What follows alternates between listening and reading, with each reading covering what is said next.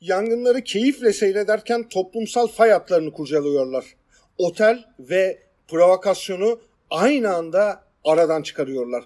Ateşle oynamayı da susuz bırakmayı da iyi biliyorlar. Failleri Kerbela'dan, e, Sivas'tan, Madımak katliamından sonra müze olması gereken otele açılan köfteciden gelen et kokusundan tanıyoruz.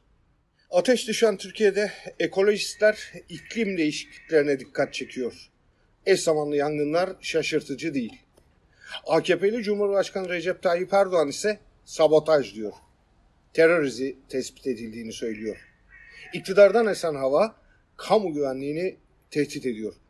Kundakçı ve şüpheli yakalamak için asılsız ihbarlardan yola çıkanlar silahla yol kesiyor.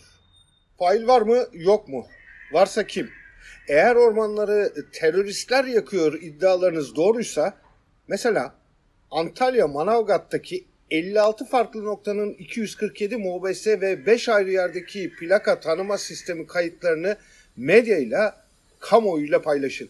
Ayrıca ormanlık alanlardaki kayıtları da onlara ekleyin.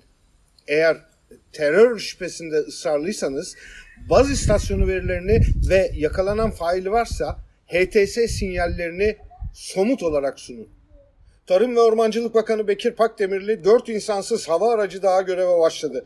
İstanbul'dan Hatay'a, Kıbrıs'a ormanlar gözetleniyor demişti. Şayet faillerin kim olduğunu çözdüyseniz yangınlarda kullanılan 9 insansız hava aracının aldığı görüntüleri de bakanlığın resmi sayfasından yayınlayın. Biz de çözelim. Somut bilginiz yok mu? O zaman ortada fail de yoktur.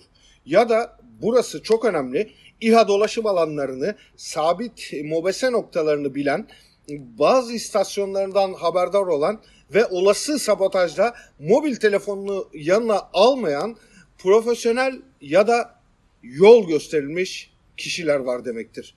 Her noktada çevirme yapılırken aracına benzin koyan ya da yanına molotof alarak yangına çıkan kişilerin olması iddiası sadece provokasyon yaratan hedef saptırmalardır.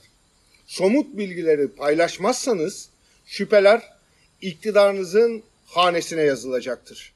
İsterseniz yangınların kimin işine yaradığına da bakabiliriz. Sorulara cevap versenize.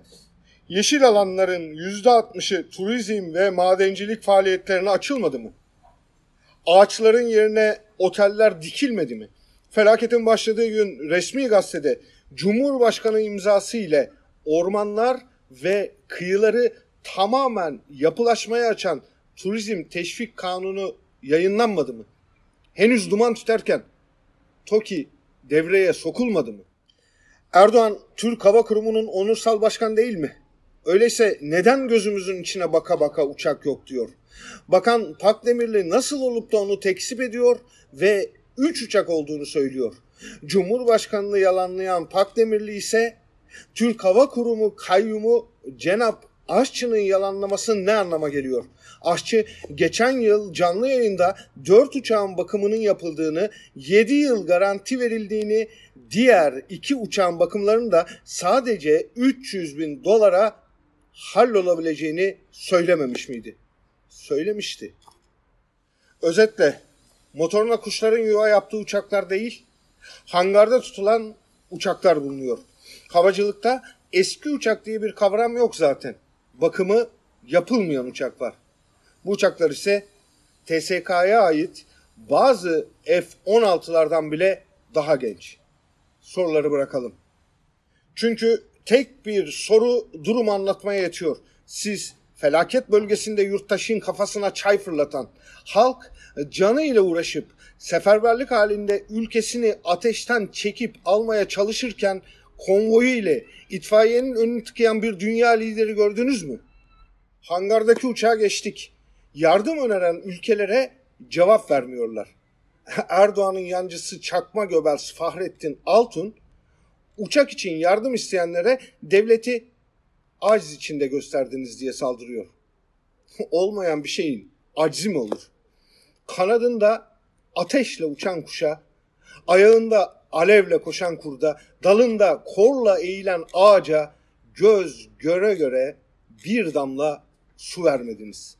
Fail, yangını kim söndürmüyorsa odur. Teröriziymiş. Doğrudur. İzlere bakınca teröristin kim olduğunu net biçimde görüyoruz.